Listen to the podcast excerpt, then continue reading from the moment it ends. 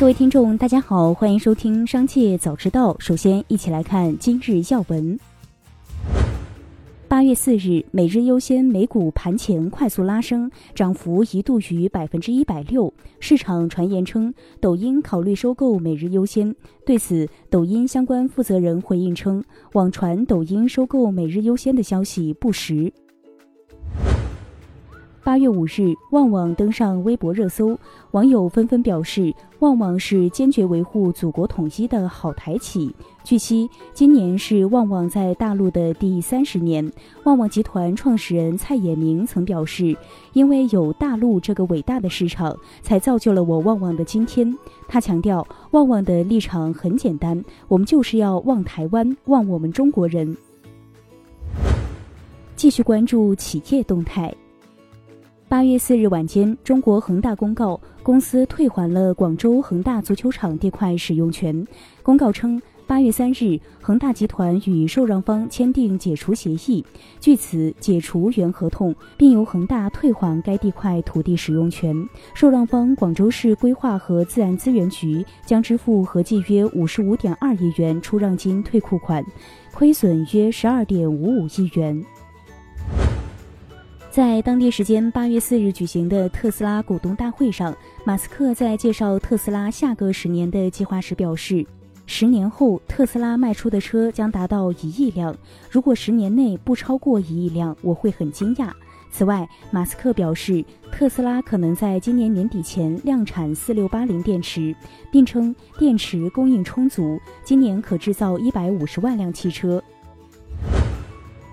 近日，主播彩虹夫妇发视频自曝一天带货二点三亿，净赚四百多万元，引发关注。有网友质疑其是否真的一场带货直播能卖出二点三亿元，赚四百多万元。也有网友关心其赚这么多钱是否依法纳税。八月四日，税务稽查部门已接到关于该企业税收情况的实名举报。成都市税务局最近已在关注“彩彩就是红”企业，对举报情况已介入调查。四日晚，彩虹夫妇在账号评论下回应被调查，不会做不该做的事。接下来将目光转移到产业纵深领域。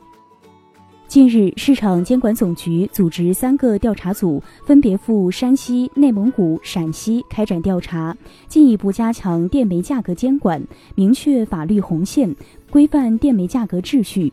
通过调查，初步认定十八家煤炭企业涉嫌哄抬煤炭价格。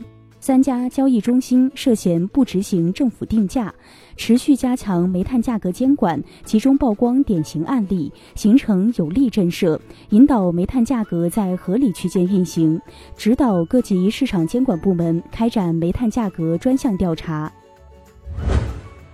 近日，河南省自然资源厅、省发展改革委等十三个部门联合印发意见，要求自二零二三年一月一日起，全省所有城镇规划范围内新取得国有建设用地使用权的预售商品房项目，全面实施交房及交证。为实现这一目标，意见明确了五个方面的工作任务。一是优化审批服务流程，二是深化信息共享应用，三是建立服务项目清单通报制度，四是完善信用监管机制，五是加强全过程监管。最后，一起关注国际视野。当地时间八月四日，美国宣布猴痘疫情为突发公共卫生事件。